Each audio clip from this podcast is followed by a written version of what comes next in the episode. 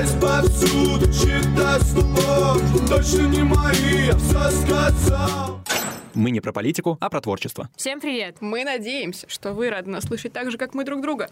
Да, с вами Настя, Арина и подкаст «Неспетая песня», в котором мы говорим о цензуре в российской музыкальной индустрии. И не только. Сегодня с нами Евгений Бабичев, музыкальный критик, радио и ТВ-эксперт Первого канала, Муз-ТВ, Радио Маяк, Москва-ФМ, а также медийный ведущий, с которым мы поговорим о современной музыке и о темах, которые сейчас под запретом. Здравствуйте, Евгений. Да-да-да, здрасте. Знаете, что забавно? Номера ЛСП впервые запретили еще в 2018 году, но если ее сейчас загуглить, то первая ссылка — это фан-клип с полной версией песни, а остальное — это сайты, где можно безвозмездно прослушать ее и скачать. Да, какой толк вообще от такой блокировки, если в этом году, спустя целых три года, в Зеленограде 17-летняя девочка покончила с собой в прямом эфире под этот трек. Но не думаю, что тут есть какая-то вина группы и призыв к суициду, ведь песня «Строки про камень» — это скорее художественный прием, метафора. Евгений, вы как считаете? Считаете? Дело же не в музыке? Не в музыке. Если мы вспомним, то песня ЛСП номера, мне, кстати говоря, ребят очень жалко. То есть они попали в такую ситуацию, которую, наверное, сами не ожидали. Ведь этот трек очень-очень старый. Кажется, что все-таки какой-то надлом может даже у творческого человека произойти, понимая, что он даже если это все-таки не трек, а обстоятельства, какой-то, может быть,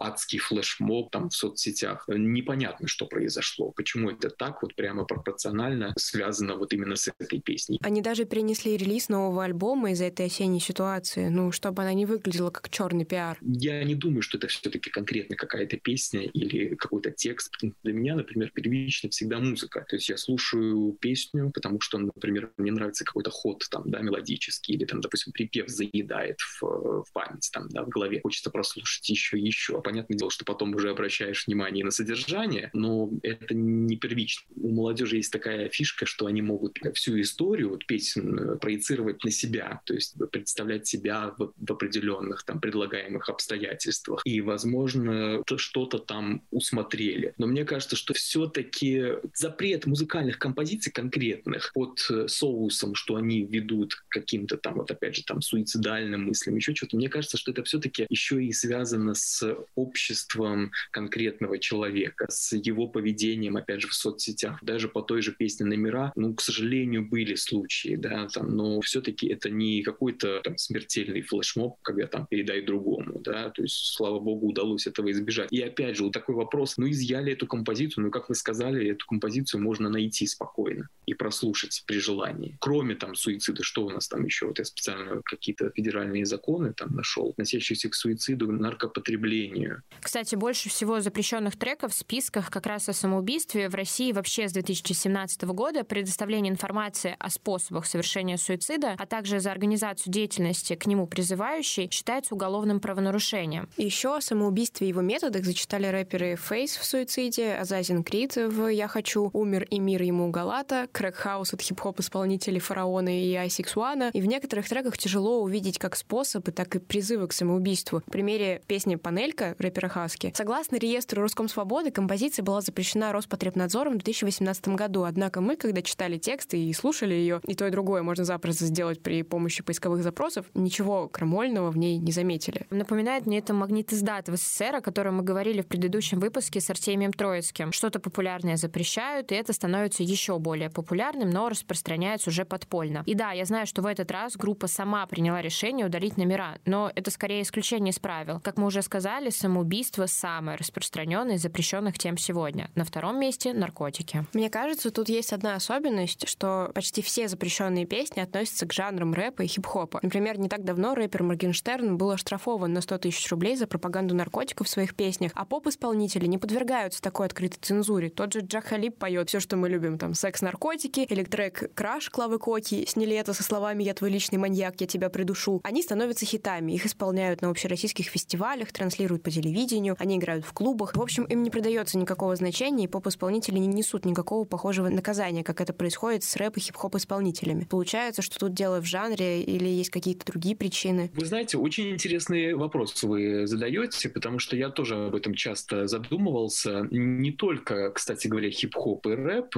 еще рок, но скорее рок такой андеграундный. То есть не тот жанр, который мы видим там на рок-фестивалях, который, в принципе, относят к разрешенным, на, там, если в клубах, на больших площадках, на фестивалях. Это все можно. А вот тот, который мы слышим за закрытыми дверями, этим заинтересовались, значит, наши чиновники. И, и, вроде как сейчас они там попадут под какой-то запрет, и начнутся гонения. Но вообще у нас как бы открыто цензуру никто не называет цензурой. То есть ее как бы нет. Да? Это, наверное, чтобы э, не раздражать ни артистов, ни публику, потому что мы прекрасно помним, и вы в разговоре с Артемием Троицким касались этого вопроса, к чему, в принципе, эта цензура приводила в советские годы. Но по факту, не называя эту ситуацию этим самым словом, мы ничем не, не скажем так, не ушли дальше от э, того самого процесса, который был вот э, ранее в советские годы. Мы практически сейчас берем самое худшее из того времени, если можно так выразиться. И это, к сожалению, удручает, потому что список запретных тем становится все шире, список, скажем так, неугодных артистов тоже постоянно увеличивается. А если все же вернуться именно к жанрам? Надо сказать, что жанр хип-хопа, он-то, в принципе, всегда был э, немножко на грани, всегда был кому-то неугоден, но, честно говоря,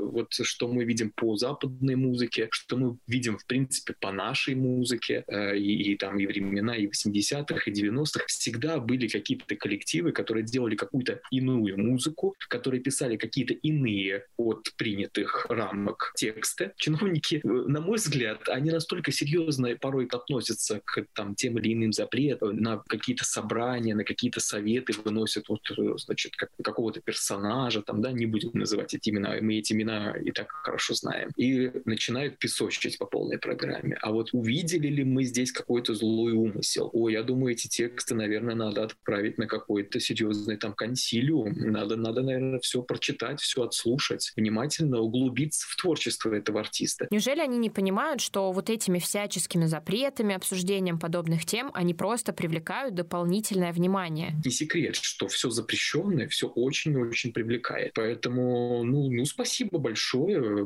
говорит менеджмент этих артистов. Запрещайте нас больше, запрещайте нас чаще. Мы от этого только выиграем. Сейчас в эпоху стриминга, ну, туда, скажем так, рука запрета дотянуться не может. Но вы можете запретить, допустим, концерты, там, гастрольный тур. Мы тоже знаем эти случаи с артистами с 18 года. Ну вот о призыве к суициду мы поговорили. Упомянули треки, где упоминаются наркотики, но в целом запретных тем гораздо больше. Призывы к насилию, употребление ненормативной лексики, каннибализм, пропаганда алкоголя и курения. Не, ну вот смотрите, вот, вот этот пункт меня вообще удивляет. Значит, содержащих ненормативную лексику или побуждающих к потреблению алкоголя и запрещенных веществ. То есть каких-то артистов можно запрещать, но однако группа «Ленинград», которая поет у нас, в принципе, как бы такие же тексты, декламирует там э, с больших площадок, со стадионов, и, и группа «Ленинград», которая является на данный момент, потому что группа там официально как бы распалась, но в принципе за неплохие деньги она может собраться и выступить, и на данный момент это является одним из самых дорогих перформансов отечественного шоу-бизнеса, то есть им можно. Ну, когда-то покойный мэр Юрий Лужков там боролся с, со Шнуровым, как, ну, ну, доборолись вот до того, там, сколько, 20 лет прошло, вот они самые дорогие ребята у нас сейчас. Ну, вот, вот это просто то же самое при, приведет борьба там с, с LJ, с Моргенштерном, с, там, с Хаски, с кем у нас там еще борьба идет. Все равно, особенно в эпоху интернета, раньше как-то, опять же, я думаю, что Троицкий согласился бы с этим утверждением, в советские годы, естественно, когда у тебя там есть единственным источником это было телевидение и радио, ты там оттуда всю эту черпал информацию, э, какие-то музыкальные номера, иногда что-то там доходило у нас с Запада, там на каком-то, на барахолке какой-нибудь можно было там пластинки выкупить по бешеным стоимости, то сейчас в два клика любую композицию, опять же, повторюсь, стриминг на различных платформах, любая композиция, любого содержания. Да, например, артисты сейчас могут выкладывать по несколько версий трека, цензурную, нецензурную. Если это фит с кем-то, то они могут залить на площадке только свои куплеты, например. В принципе, сейчас очень много механизмов и возможностей, чтобы всем угодить. Но, тем не менее, я не думаю, что какие-то запреты, рамки можно ставить, и чтобы это все в один момент тоже решило проблему. Ее нужно решать вообще в воспитании. Если мы боимся за детей, то прежде всего, конечно, каждая семья, там, каждый родитель, он находится, скажем так, он ответственный за своего ребенка. Опять же, ну слушать, ну мы в детстве, ну каждый из нас слушал в детстве какую-то музыку, потому что хотелось. Ой, он сейчас там на первой минуте и пятой секунде ругнется, какое-нибудь слово скажет, да, вот это. Ну это же, это же было нам интересно. Это же было просто вот, а что это там не, не дают взрослые послушать вот эту песню там, да? А я послушаю, что там украдкой, а, о чем же там поется? Или там кассету посмотрю запретную какую-то. Ну это все было. Ну так что, мы с вами все маньяки выросли? Или там какие-то личности аморальные? Моральным можно вырасти и не слушая эту музыку. И в детстве, и там, и в среднем возрасте, в юношестве. Это уже как куда кривая жизни заведет. Для меня смешно вот что. Я просто немножечко вот эту мысль подытожу. Не музыка является какой-то причиной там, наших всех бед. Меня удивляет, насколько при том большом количестве проблем, которые у нас сейчас в стране возникает, там этот коронавирус, политические какие-то истории, мы всерьез, как говорит молодежь, на серьезных щах обсуждаем, значит, вот творчество всем известных персон. Ну, мне кажется, что все-таки высшие чины должны меньше уделять этому внимания. А есть еще моя любимая категория, в которой причина блокировки — неизвестная причина блокировки. Например, «Аматорий нож», песня хоть и о войне, но мне, как кажется, в войне творческой за признание, славу и так далее. Или, например, «Умер и мир ему» Галата. Тленность бытия, все понятно, но там в середине текста становится ясно, что это сарказм и сатира, и смысл в том, чтобы продолжать жить. А у Е, инстасамки и CMH вообще сплошная сатира. У 2517 еще еще с 2016 года запрещены дым и линия фронта. Вполне себе законченные произведения про социальное неравенство, деньги и прочее. Они, конечно, не очень позитивные, но и ни к чему не призывающие, и все равно запрещены. Да, в целом, мы когда изучали все эти запрещенные песни, создалось такое ощущение, будто бы в запретах определенную более важную роль играет не творчество музыканта, а его политическая и гражданская позиция. Те, кто высказывается более открыто и провокационно, штрафуют, им уделяется повышенное внимание, запрещают треки, отменяют концерты и так далее. А остальным уделяется как раз-таки меньше этого внимания. И вот как вы думаете, в подобных решениях все-таки играют роль какой-то политический момент и взгляды артиста как лидера мнений? Трудно сказать. Объясню, почему трудно сказать, потому что вот для меня было показательно. А, Ильич из Little Big,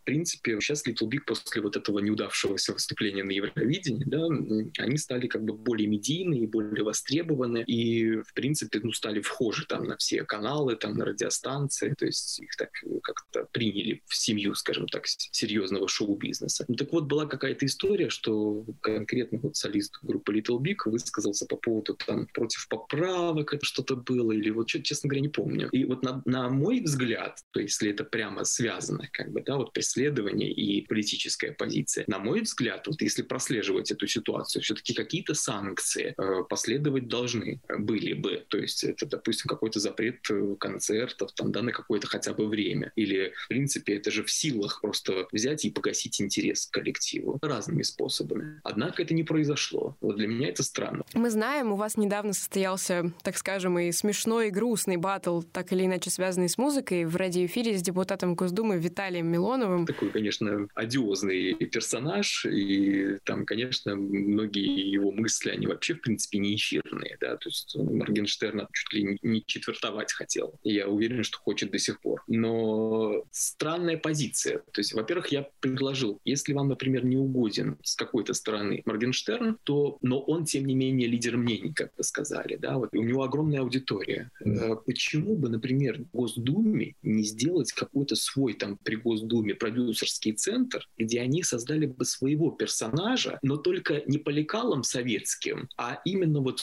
подключая современные возможности, то есть, опять же, соцсети, э, наняли бы классных молодых специалистов, которые бы придумали бы супер репертуар человека, человеку, да, и чтобы этот человек, а, транслировал бы мысли, которые были бы угодны, как бы, да, то есть к которым, допустим, правительство не имело бы претензий, но тем не менее, который был бы вот как антипод, да, вот Моргенштерна. Почему вы не можете? Вот у вас четкое представление, каким должен быть артист, который вас бы устроил. Почему вы не можете найти молодого парня, раскрутить его? На что он мне сказал, значит, коллега, мы в Госдуме не занимаемся продюсированием. Ну так и второй вопрос, хорошо, я ему задаю. Я говорю, а есть вообще артисты, которые вот вас вас устраивают. Вот конкретно вас или, возможно, там всю Госдуму. Ну, у нас есть очень хорошие рэперы, значит. Я говорю, ну, ну кто, например? Ну, например, это Птаха. Ну, например, это э, Баста. Я говорю, стоп, стоп, стоп, Виталий Леонтьевич, а вы в курсе, что Баста иногда выступает еще под именем Нагана и со сцены несет такое,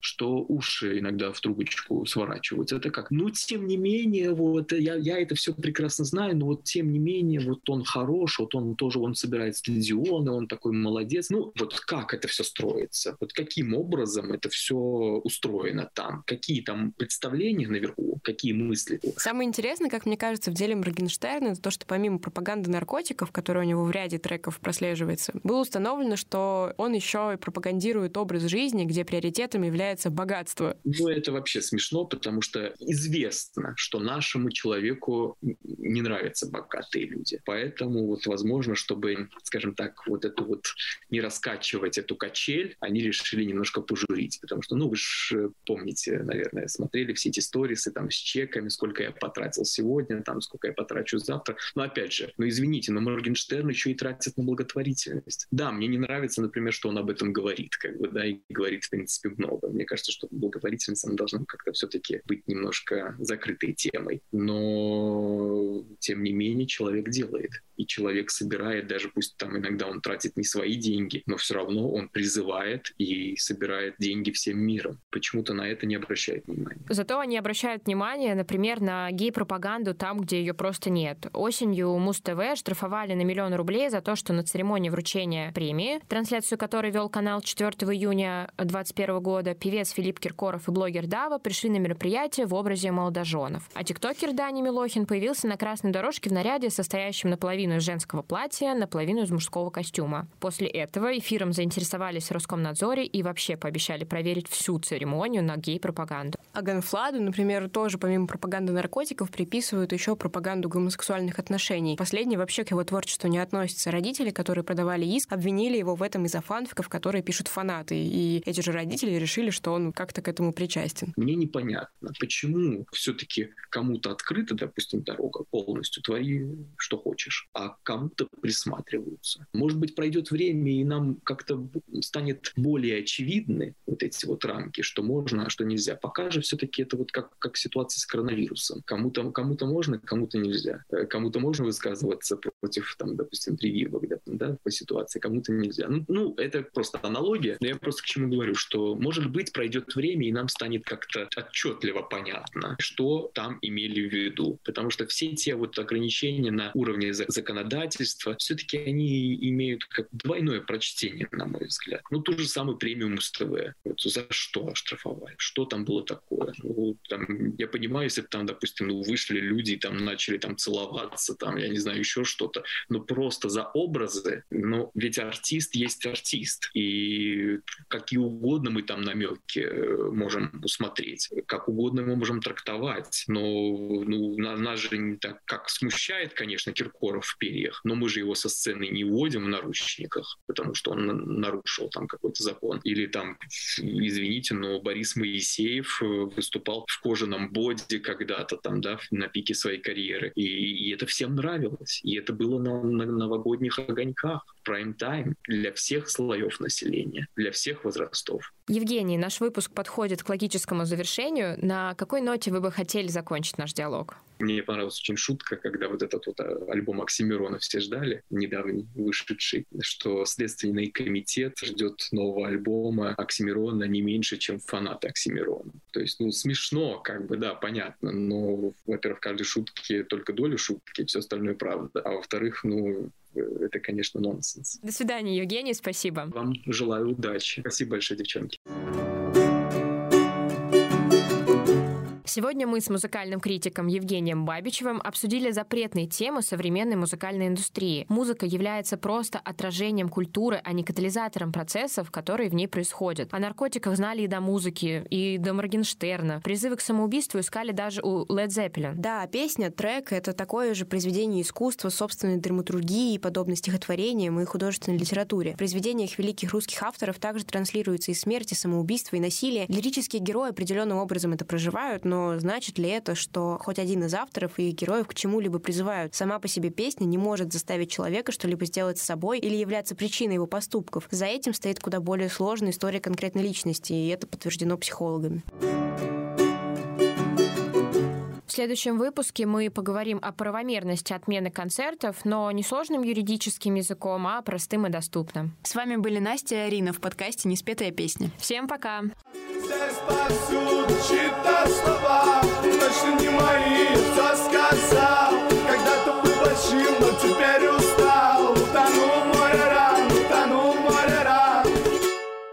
Благодарим группу «Тима ищет свет» за разрешение на использование трека «Слова» в качестве музыкального оформления.